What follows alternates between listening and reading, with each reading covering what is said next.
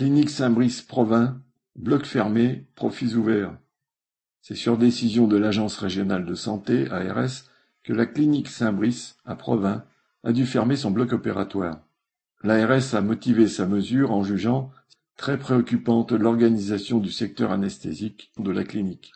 Il s'agit en l'occurrence de l'inscription au planning de médecins anesthésistes n'exerçant pas dans l'établissement, mais que ce dernier rémunérait afin de pratiquer des opérations en semblant se conformer à la réglementation.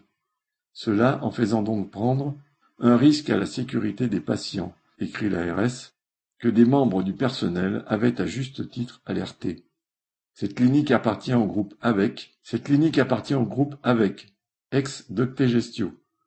À Paris depuis une bonne vingtaine d'années, ce groupe s'est d'abord développé dans l'immobilier, la gestion locative en ligne, le tourisme, l'hôtellerie.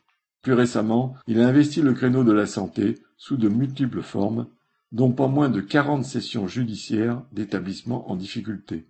Fort de dix mille salariés, avec est présent dans le secteur des EHPAD, des cliniques, des centres de santé, de l'hébergement temporaire non médicalisé, dit hôtel pour patients, en collaboration avec une filiale de Vinci de l'aide à domicile, du partenariat financier avec un groupe hospitalier public.